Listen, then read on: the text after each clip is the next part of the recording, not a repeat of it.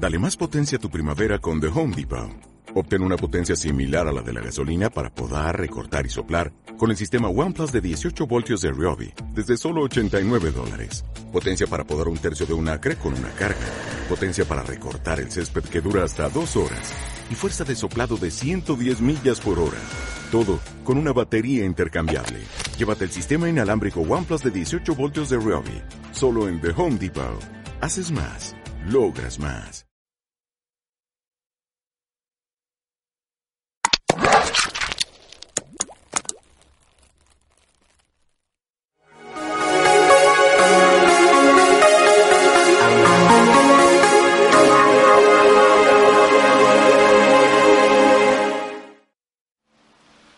Muy buenas tardes a todos los que nos ven a través de sus redes sociales. Estamos en otra emisión más de su programa de Frente con. En esta ocasión estamos contentos de tener eh, por primera vez en este programa, esta hora programática, a la comisionada presidenta, si no me equivoco, presidenta, eh, Instituto de Transparencia, Protección de Acceso a la Información y Protección de Datos del Estado de Colima.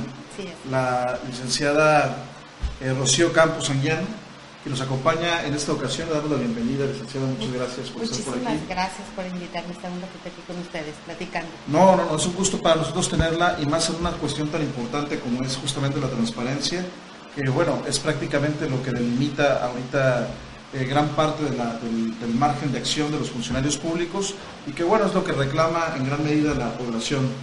Eh, comisionada Presidente, tenemos, eh, sabemos que hace Usted ingresó prácticamente hace dos años, en junio cumple dos años que ingresa usted al Infocol eh, como presidenta. ¿Cómo ha visto usted el panorama? ¿Cómo describe este, a lo largo de dos años? ¿Cómo ha venido trabajando el instituto? Mira, el instituto ha venido trabajando arduamente. Nosotros cuando entramos, eh, precisamente en el 2016, eh, veíamos todo ese, ese año un poca participación de las personas haciendo uso de su derecho de acceso a la información. En el 2016 te platico que tuvimos 120 recursos que traíamos en rezago del 2015 también y 2016 fueron 120. Ahorita al cierre del año andamos del 2017 sobre 410, 415 recursos que se han interpuesto por falta de contestación a las solicitudes de información, por eh, no estar conforme con la respuesta que se le dio o por la negativa de entregar la, información. Entonces, a nosotros es un gusto que cada día más personas se vayan haciendo uso de ese derecho que se está constitucionalmente. vemos que es muy poco, si tomamos en cuenta la población de Colima, realmente son muy pocos eh, todavía quienes están ejerciendo los recursos, los que están haciendo ese ese uso. Pero bueno, estamos trabajando, ahorita estamos ya en la etapa de difundir hacia la ciudadanía su derecho que tienen de acceso a la información pública. Nosotros estuvimos desde junio de precisamente del 2016 hasta el año pasado con la implementación de la Plataforma Nacional de Transparencia, donde todas las entidades públicas que nos marca la propia ley, que es los tres poderes, ayuntamientos, los sindicatos, fideicomisos, partidos políticos, órganos autónomos o cualquier persona que reciba recursos públicos o ejerza actos de autoridad son sujetos obligados. Entonces, estuvimos toda la capacitación para que subieran toda su información a la Plataforma Nacional de Transparencia, que es una herramienta muy útil. No sé si ya has entrado tú a la Plataforma Nacional de Transparencia soy de los que todavía no ha ingresado para ver, claro, no, no ha visto la, cuestión para ejercer este derecho, porque este, también es una cuestión que le quería comentar antes de seguir avanzando. Al final usted me, me dice que para la población que hay en Colima pues se han interpuesto muy pocos recursos. ¿Usted cree que es una situación de justamente pues la que la población está familiarizada aún con estos procedimientos o que en Colima por el contrario eh, las instituciones son muy abiertas y casi no existe esta necesidad? Fíjate que eh, el trabajo que hemos estado realizando y con la plataforma, nos hemos encontrado el compromiso de los funcionarios a estar subiendo la información a la página de internet y estar, la ley nos habla de información específica, de obligación, y se ha estado encontrando que ya las páginas están en un porcentaje muy avanzado en, cuanto a la información. En cuanto a ese, esa parte de transparencia. Sí, exactamente. Entonces también es puede ser la otra vertiente de, reconocer que, bueno, entran a los portales, no tienen necesidad de hacer un, un uso de acceso a la información, de hacer una solicitud, porque la información que consultan está en los portales de transparencia. Por supuesto. ¿Qué? Sí es, y aparte fíjate que nosotros en el Infocol también hemos tenido muchas personas que se acercan en situaciones que traen casos personales y que se acercan a la institución para ver de qué manera pueden acceder a su información o, obtener cierta información. Y nosotros ahí en el instituto también parte de nuestras responsabilidades es y apoyar a las personas a orientarlos cómo realizar una solicitud de información y nos hemos encontrado... Eso es procedente, ¿no? También. Sí, el hecho de que nosotros les decimos cuál es el mecanismo a seguir, eh, que ahí puede ser de manera escrita, de manera eh, electrónica, les decimos cómo accesar, cómo llenar la solicitud de información, cómo darse de alta en la plataforma y es un gusto que luego regresan las personas porque obtuvieron la información y les han ayudado en casos de una persona que fue, te platico, y pidió una solicitud, una información respecto a su pensión y a un retroactivo que se dio llevaba dos años, después de haber obtenido la información, fue con esa información y a la autoridad competente, en el ayuntamiento, es un ayuntamiento, y se le pudo regularizar y pagarle lo que no se le había actualizado a ella su salario. Vaya, Entonces, es, mucha la capacidad de operativa también, pues, porque la gente como que a veces lo, lo puede asociar a esas condiciones de transparencia muy en el ámbito institucional, el acceso a la información, pues que eh, prácticamente le interesa solo pequeños, a pocos entes. Sí, igual y muchos dicen... Esto es muy, me habla de un caso específico. Específico y muy, donde, vaya, uno no se imagina a veces que pueda sí. en esas situaciones. Exactamente. normalmente uno habla de transparencia y habla, bueno, déjame ver cuánto ganan los funcionarios, en qué se gastaron, quiénes trabajan, pero es más allá la transparencia. Hay este, mucha información que tienen las instituciones y que puede uno acceder a ellas con una solicitud.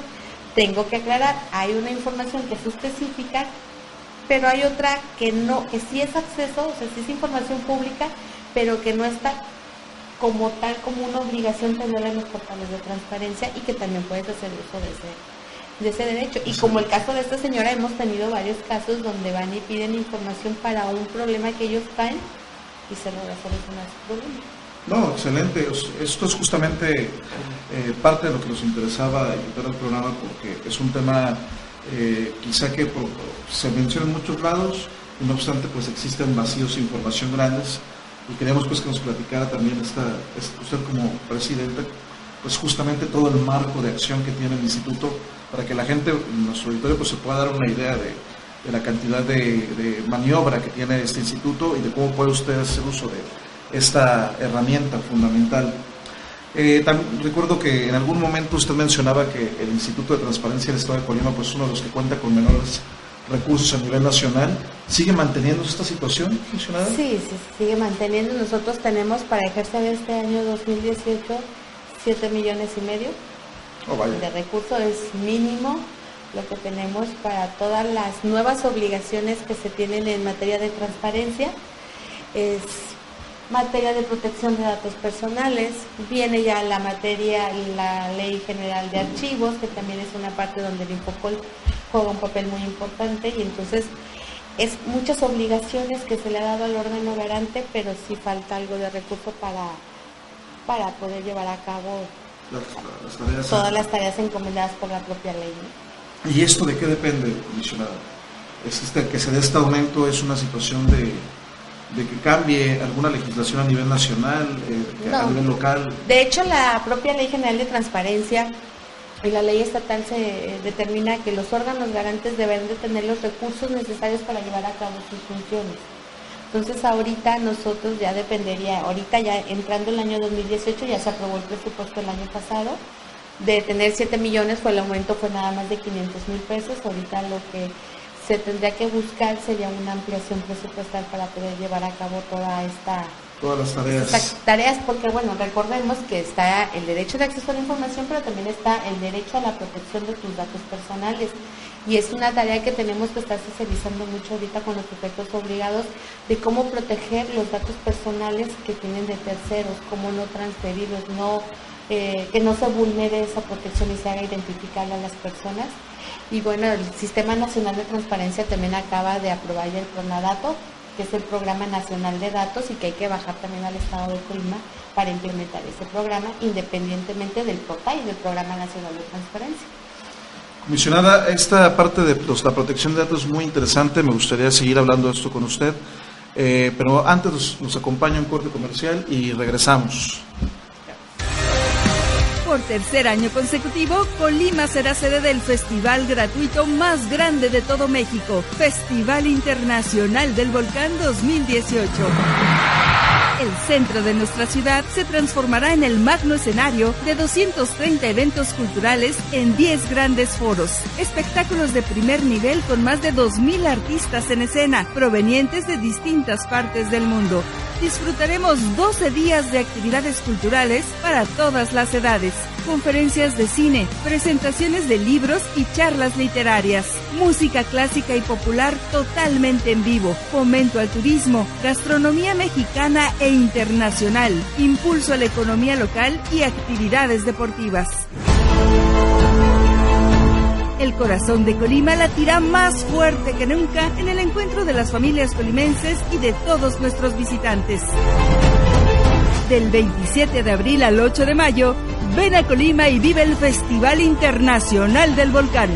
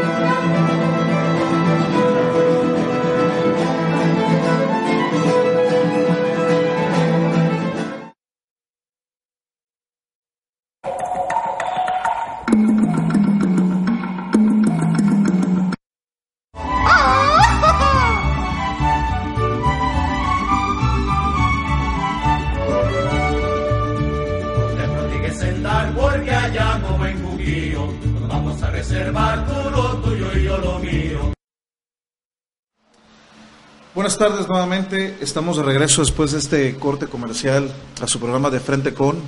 Eh, saludamos a todos nuestros amigos de redes sociales y comentaba para quienes nos acaban de ver a través de las mismas que tenemos eh, la, alegría de estar con la presidenta comisionada del Infocol. Yo lo voy a decir así para no evitar el riesgo de equivocarme. Eh, justamente nos viene hablando de una cuestión muy importante que es y, que casi también eh, creo que no es la población no tiene como configurado en, su, en su mapa mental de la transparencia con lo que es la protección de datos, que bueno, también es una función muy importante de este órgano. Presidenta, me gustaría que nos platicara un poco de esta función que tiene el instituto y la gente cómo puede ejercer este derecho de mejor manera. Bueno, la función ahorita del instituto es garantizar la protección de los datos personales en posesión de, eh, de las entidades públicas nosotros ahorita estamos capacitando a, las instituciones, eh, orientándolos qué son los datos personales, qué son los datos sensibles. Y te explico rápidamente, dato personal es cualquier información como tu teléfono, nombre, apellido, fecha de nacimiento, lugar de nacimiento, domicilio. Y también tenemos datos sensibles, que esto va dirigido a tu raza, etnia, preferencias, religión, eh, incluso tu cuadro de salud, si tienes algún padecimiento de alguna enfermedad, que es una información le llamamos nosotros sensible porque es la esfera más íntima de cada persona, ¿no? Y esa información hay que protegerla cuando se tiene de alguna institución pública ese tipo de información porque al divulgarlo podemos ocasionar alguna especie de discriminación, el bullying, burla y es dañar a una persona. Nosotros que hablamos cuando es una protección de datos personales, cuando nosotros en un conjunto de serie de, datos, damos una serie de datos que en su conjunto haga identificable a una persona. Si yo te doy un nombre Juan Pérez, que vive allá por el Moralete, quién sabe quién sea, pero si ya te digo el domicilio, si trae qué carro, quién, con quién está casado, empiezas a identificar tú a la persona.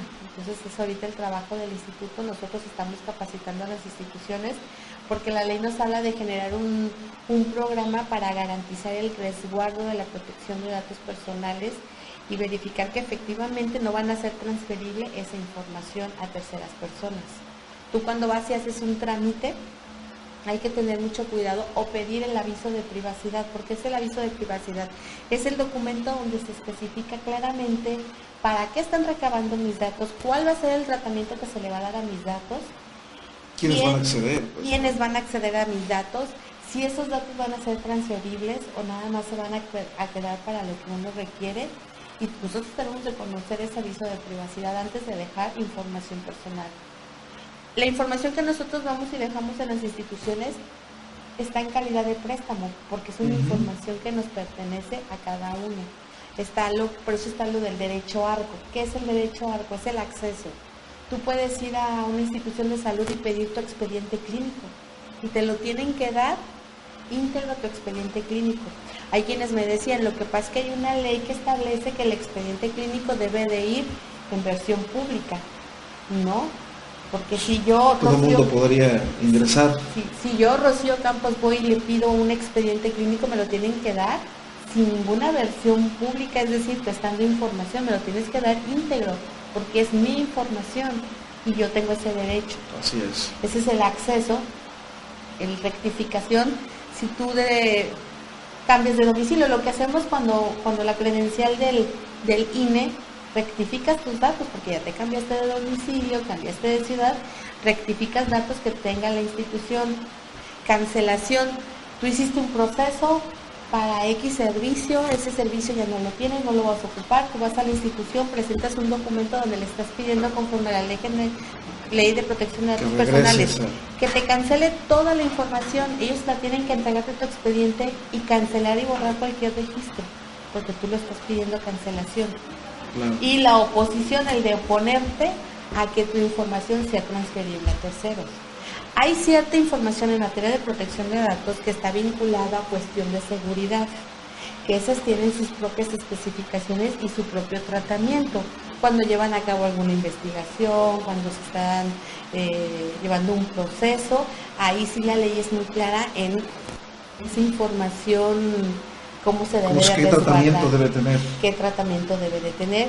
Hay información que tú puedes solicitar el recibo de, si tú vas y al Infocol y le pides el recibo de nómina de la presidenta, te lo van a entregar, pero en una pues, versión pública que es testando información personal como puede ser mi número de seguridad social, mi RFC porque son datos personales y en la parte de las deducciones hay deducciones que por ley, lo que es el IMSS, lo que es el ISR, que esas entran tal cual, pero si yo tuviera alguna deducción por préstamo de Infonavit o algún préstamo con institución y que se des, me lo descuentan del recibo, esa información debe de ir testada porque es un dato personal a mí que me interesa saber si tienes un préstamo o que si estás pagando pensión alimenticia. Eso, esa información tiene que testar y hay que tener muchísimo cuidado.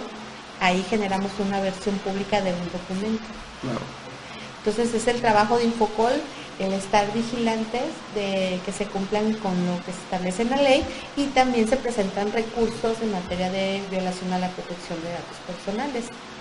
Y entonces el Infocol es la autoridad eh, constitucionalmente que ve todos esos recursos, y los somete a la aprobación del Pleno. Bueno, se hace un proyecto, se turna, el ponente realiza el proyecto si se violó o no se vulneró el acceso a la información de protección de datos y se determina la sanción al sujeto obligado, que puede ser igual, perdón, como en transparencia, sanciones económicas que se paga directamente de la bolsilla del funcionario o los funcionarios involucrados en esa violación. Sí, eh, recuerdo que usted en algún momento de, sus entrevistas y de las que ha tenido con medios, se mencionaba la cuestión de que eh, aún no existía como la suficiente capacidad del instituto de ejercer este tipo de sanciones y que justamente para este año, eh, el 2018, pues ya iba a ser mayor el marco del instituto para generar algún tipo de sanción. En ese sentido, Presidenta, ya es, me está hablando usted de que ya es posible todo esto, ya es ya está en pleno ejercicio. ya, de... hecho, en sesión pasada, el Pleno del Infopol determinó una sanción económica a dos titulares de unidades de transparencia, específicamente el titular de la unidad de transparencia del Ayuntamiento de Manzanillo y el titular de la unidad de transparencia del Ayuntamiento de Cuauhtémoc, porque por no darle acceso a la información y no cumplir una determinación del Pleno. Recordemos que la ley establece que las, las resoluciones del Pleno, las determinaciones del Pleno, son inapelables para los sujetos obligados. Claro.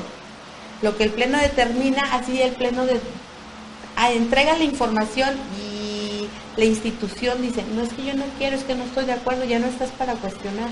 Sí, ya no hay, hay que cumplir y el incumplimiento de esa resolución te puede generar una multa y entonces se acaba de imponer una multa por 11.323 pesos a cada uno de los dos titulares de la unidad de transparencia.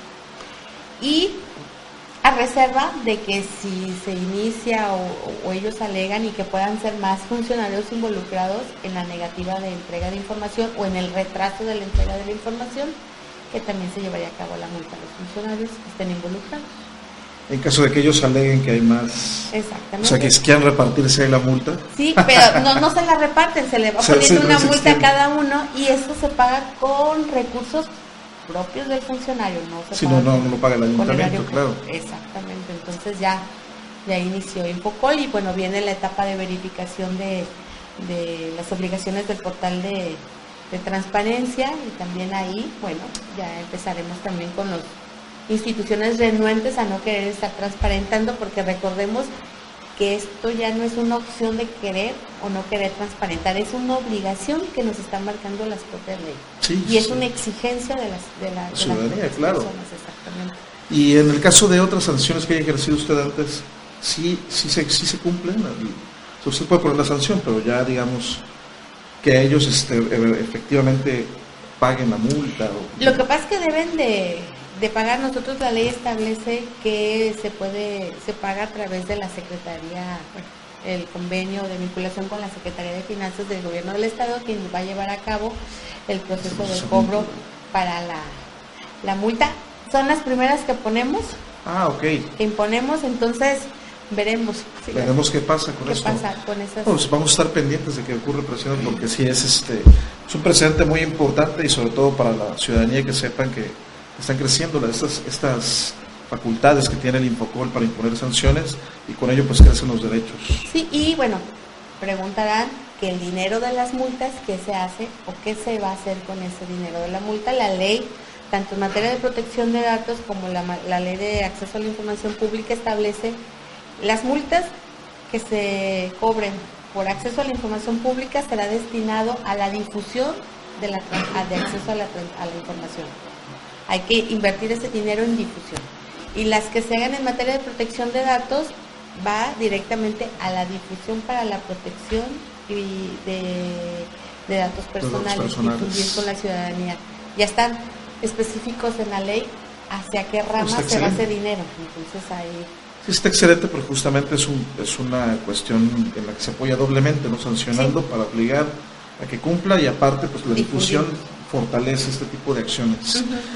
me parece muy interesante, comisionada presidenta, eh, yo no, yo creo que cuando volvamos a tener una entrevista en el futuro, pues nos va a hablar ya de más casos y definitivamente esperemos que crezca pues este margen de acción del Infocol para poder este al final hacer esta cultura que no, no, pues se refuerza a través de este tipo de sanciones. Desafortunadamente a veces es necesario, pero hemos visto pues que funciona justamente. Presidenta, eh, antes de cerrar el programa, ¿algún mensaje que quisiera dar a la ciudadanía para acudir al instituto, no sé, o alguna aseveración en torno a la transparencia en Colima. No, nada más, bueno, comentarles que estamos ubicados en 5 de mayo, número 88, en el centro de Colima. Estamos ahí en un horario de 8 a 3 de la tarde, que cualquier duda, comentario o apoyo para realizar algún acceso a la información o en violación de materia de protección de datos personales, con mucho gusto nosotros ahí este, estamos para atenderlos. Y nada más comentar que es importante ahorita la postura del instituto y que estamos trabajando para cerrar con el presidente Francisco Javier Acuña, presidente del INAI, el que se pueda venir al estado de Colima a firmar un, un convenio con el Instituto Electoral del Estado de Colima. Es una plática que apenas vamos a tener con el órgano electoral para materia de protección de datos personales ahorita que vienen los procesos electorales y tanto manejo de información que se dan con los registros de los candidatos. Ya van varios estados que están trabajando en ese convenio y que lo han firmado y un exhorto a la protección de los datos personales y que el presidente del INAI siempre está haciendo el acompañamiento como testigo de honor y que fue un proyecto que salió de la propia Comisión de Protección de Datos Personales del Sistema Nacional de Transparencia y que ahorita los estados estamos ya trabajando también en, eso con los OPLES para garantizar esa protección de datos.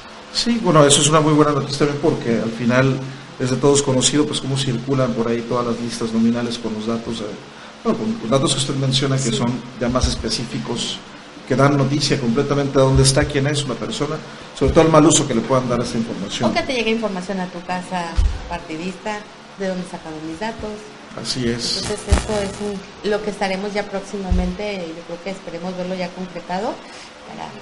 No, excelente. Mencionada Presidenta, pues esperemos en un futuro nos vuelva a visitar aquí a, la revista Enfoques, a, y esté presente en la barra programática que tenemos y obviamente pues estaremos pendientes de cómo va avanzando la tarea del, Infocol. Eh, Presidenta, le agradezco mucho por habernos acompañado. No, muchísimas gracias a ti y espero gustosa la próxima invitación. No, no, no, no, claro, para nosotros también es un placer que le platique a la ciudadanía pues más de esta función tan importante. Eh, agradezco a todo nuestro auditorio que nos ve a través de sus redes sociales. Esto fue de frente con, los vemos la próxima semana con otra emisión del programa. Muchas gracias por estar con nosotros.